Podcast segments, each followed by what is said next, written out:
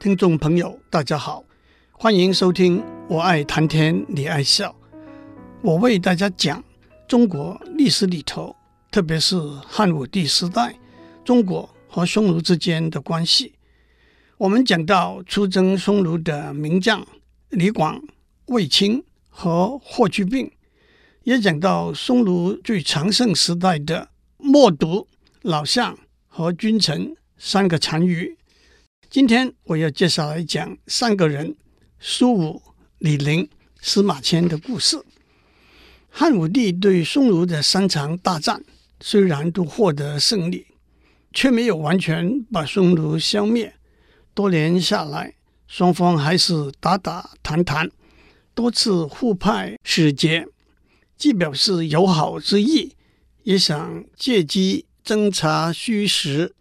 可是那个时候没有所谓国际公约的规范，往往二话不说就把对方的使节扣留下来。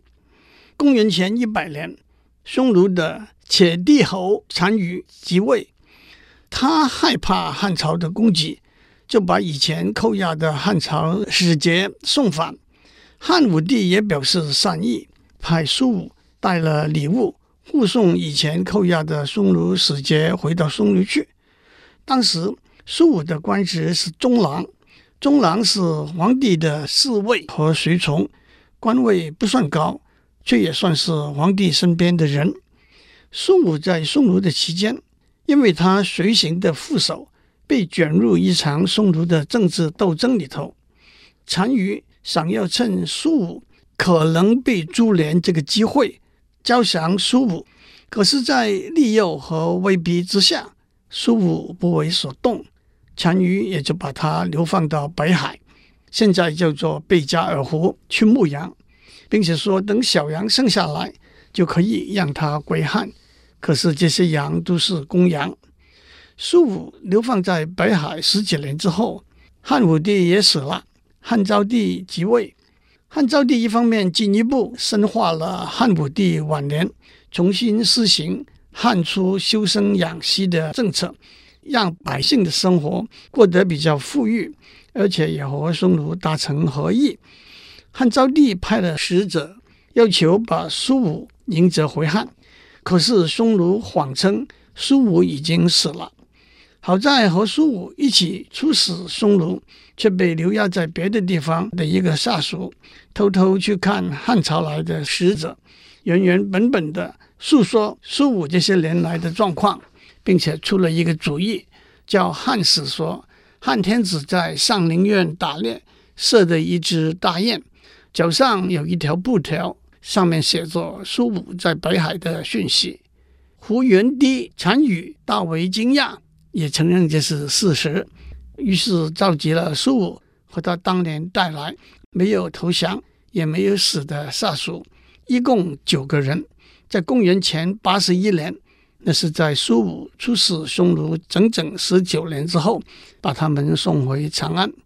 汉昭帝给苏武封官赐赏，后来苏武活到八十多岁，公元前六十年去世。接下来让我讲李陵的故事。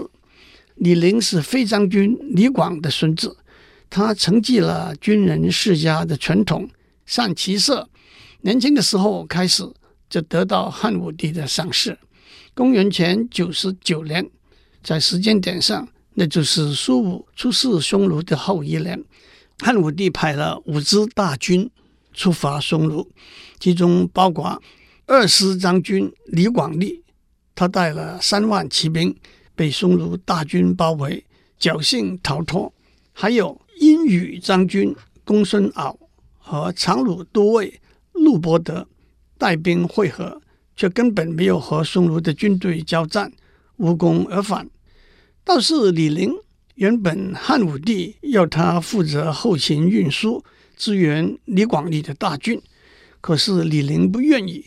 他跟汉武帝说，希望能够独当一面，去栏杆山南部牵制匈奴残余的部队，不让他们集中兵力攻击李广利的部队。汉武帝说：“我这次出兵众多，没有骑兵可以分给你。”李陵说：“不需要骑兵，我愿意以少击多，用五千步兵直捣单于的皇庭。汉武帝同意了。李陵带着五千步兵上北行军三十日，遇上了单于率领的三万骑兵，双方交战，伤亡惨重。李陵边打边向南边走。单于说：“这支汉军精锐，久攻不下，又日夜引我往南面边塞走，是不是后面有后援的伏兵？就想撤退。可是有一个投降给匈奴的军官。”出卖了李陵，告诉单于说：“李陵的军队没有后援，箭也快用完了。”于是单于加强攻势，李陵无法突围，就向匈奴投降了。他带去的步兵五千人，只有四百多人回到塞内。李陵兵败的消息很快传回到宫廷。汉武帝起初以为李陵已经战死，后来却转成他已经投降匈奴的消息。大为震怒，满朝文武百官也都跟着大骂李陵，只有太史司马迁替李陵辩护，结果触怒了汉武帝。司马迁被捕下狱，惨遭宫刑。司马迁的故事，我会在下面再回过头来讲。李陵投降匈奴一年之后，汉武帝又派大军和匈奴交战，也想趁机营救李陵。大军不独无功而返，更带回来不实的谣言，说李陵在替匈奴练兵。汉武帝听了之后，就把李陵的家族，包括母亲、兄弟和妻子，都诛杀了。匈奴且帝侯单于很看重李陵，把女儿嫁给他，并且封他为右孝王。右孝王是匈奴的一个官号，派他去管辖艰昆族人所在的地区。他的后代，还有后来汉元帝时候出塞河番的王昭君的后代，也都融入了艰昆族人里头。汉昭帝即位之后，李陵以前的几个好朋友也登上了高位，他们派人向李陵暗示回归汉朝的可能。可是李陵觉得大丈夫不能反复无常，再次蒙羞，事情也就罢了。李陵在匈奴二十多年，公元前七十四年病没。接下来让我讲苏武和李陵怎样在匈奴异地相交，成为好朋友。李陵投降之后，起初也不敢去看苏武。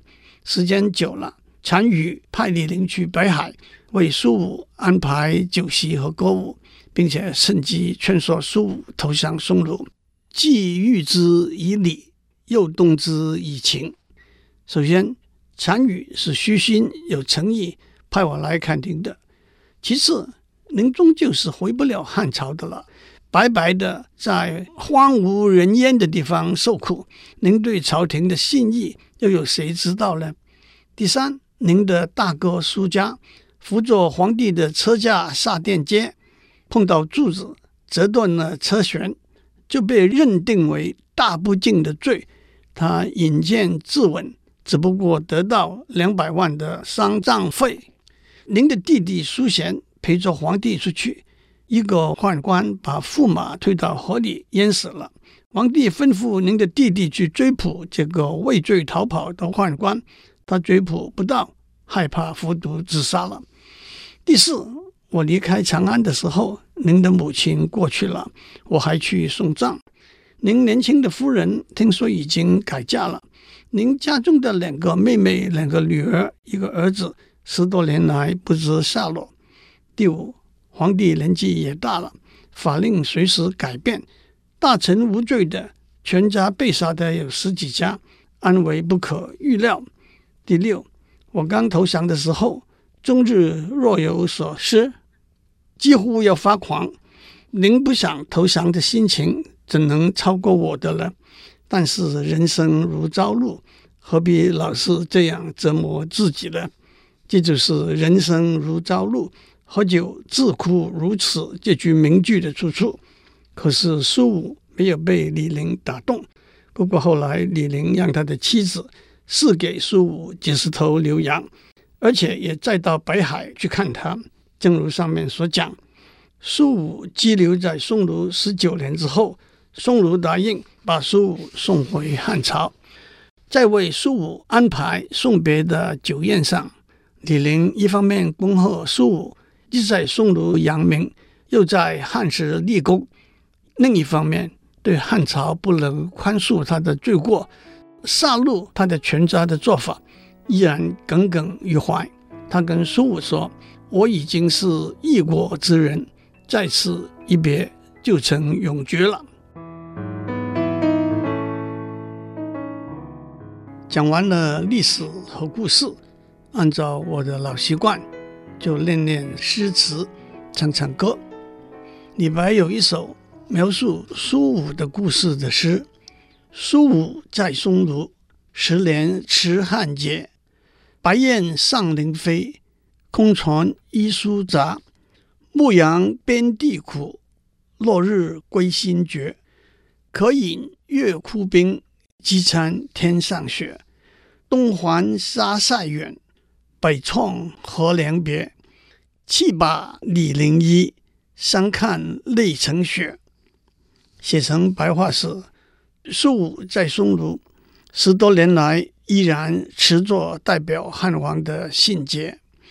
白雁飞到上林苑，带来一个讯息：在边塞辛苦的牧羊，在落日里回归的希望已经终绝。渴饮冰水，饥餐残雪。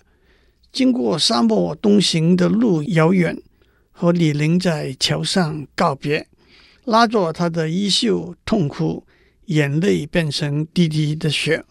汉朝的诗里头有一组非常有名的五言古诗，叫做《苏武李陵赠答诗》。这一组诗写的是知己朋友离别之情。作者虽然署名是苏武和李陵，但是也可能是别人所作，却用苏武和李陵署名。我在这其中选的一首诗：洗手上河凉，游子暮何之？徘徊西路侧，两两不得迟。行人懒久留，隔言长相思。安知非日月，悬望自有时。努力从明德，好手以为奇。牵手来到送别的桥上，游子今天晚上又往哪里去了？在小路边上徘徊，伤悲不忍分离。上路的人不能再耽搁了，两人互说永远，相思相寄。人生就像日和月一样，有圆也有缺的时候。让我们努力追求高尚的品德，把白首定为再相见之期。接下来，让我讲司马迁的故事。司马迁出生在汉景帝在位的末期，二十三岁就以考试成绩优异，被任命为郎中，一直侍从在汉武帝左右。三十八岁的时候，继他的父亲司马谈为太史。太史虽然是朝廷大臣，可是到了汉朝，只是一个俸禄相当低的官员。他的责任包括起草文书、编写史书和掌管天文历法等。司马谈一直想效法孔子，写作《春秋》的精神，写一部体系完整的史书。可惜他只做了一些准备工作，临死之前，把他的理想交给司马迁。司马迁被任命为太史之后，四十三岁的一年就开始编写《史记》。几年之后，李陵出征匈奴，战败投降。正如我上面讲到，汉武帝大为震怒，满朝文武百官都跟着痛批怒骂李陵，只有司马迁替他辩护，结果触怒了汉武帝。汉武帝更认为司马迁这样说。是污蔑诋毁没有战功的李广利，以欺骗皇帝的罪名判他死刑。按照当时的法令，死刑有两个办法来相抵：一个是用赎金五十万，另一个是接受宫刑。司马迁拿不出五十万的赎金，但是为了完成《史记》，他忍辱苟活，接受了宫刑。两年之后，司马迁被赦出狱。任命为中书令，他更发奋写作，终于在去世以前完成了被誉为史家之绝唱、无韵之离骚的《史记》。《史记》是中国第一部纪传体通史。纪传体就是以人物传记为中心的历史记载，而不以地理位置，那是国别体和时间发生顺序，那是编年体为线索。纪传体甚至同时记录各家对同一事件或人物的不同立场和看法。《史记》的确可以说是中国传记文学的典范。它记载了从传说中的黄帝到汉武帝太初四年，长达三千多年的历史，五十二万余字。中国的二十四史就是以《史记》为第一部开始。让我在《史记·滑稽列传》第六十六里头选一小段战国时期齐威王的故事来和大家分享。让我首先做一个交代。中国历史里头的齐国，其实分成张齐和田齐两个朝代。张齐始于中国西周时期，辅助周文王和周武王有功的姜子牙、姜太公被分封到齐国去，因此就叫做张齐。张齐从姜子牙开始，维持了差不多六百年，到了春秋末期。几代下来，已经掌握了实权的田氏家族里头的田和，把齐康公赶走，自立为国君。可是依然沿用齐国的名号，所以历史上称为田齐。田齐在战国期间维持了两百年左右。齐威王是田齐的第三个国君，他在位初期仗着齐国国力强盛，一天到晚饮酒作乐。把国家大事通通抛在脑后。他手底下有一个个子长得矮小，却是足智多谋、能言善道的大夫，叫做淳于髡。有一天，齐威王叫淳于髡来喝酒，问他先生能喝多少酒才醉？淳于髡回答说：“臣一斗亦醉，一旦亦醉。”齐威王说：“这简直是胡扯，你得解释一下。”淳于髡说。在大王面前喝您赏赐的酒，执法的官员在旁边，御史大夫在后面，我内心恐惧，低头饮酒，不过一斗就醉了。父母亲宴请贵宾，我在旁边侍奉，敬酒应酬，不过两斗就醉了。和久不见面的好朋友在一起，谈过往的事，说内心的话，可以喝到五六斗才醉。开 party 的时候，男女混杂，掷骰子、玩扑克牌，手舞足蹈，衣冠不整，可以喝到八斗才醉。等到喝酒喝到深夜，杯盘狼藉，主人把大部分的客人送走，把我们几个知心的男士和女士留下来。灯光调暗，无拘无束。这个时候我就开心了，可以饮。一担才醉，所以说酒急则乱，乐极生悲，万事尽然。齐威王听懂了淳于髡的规劝，就不再通宵达旦的宴饮了。我把历史故事简单的讲完了，下个礼拜我们要听李陵和司马迁亲口讲他们的故事。我要为大家讲两篇非常精彩的古文。那就是李陵的《答苏武书》，司马迁的《报任安书》。祝您有个平安的一天。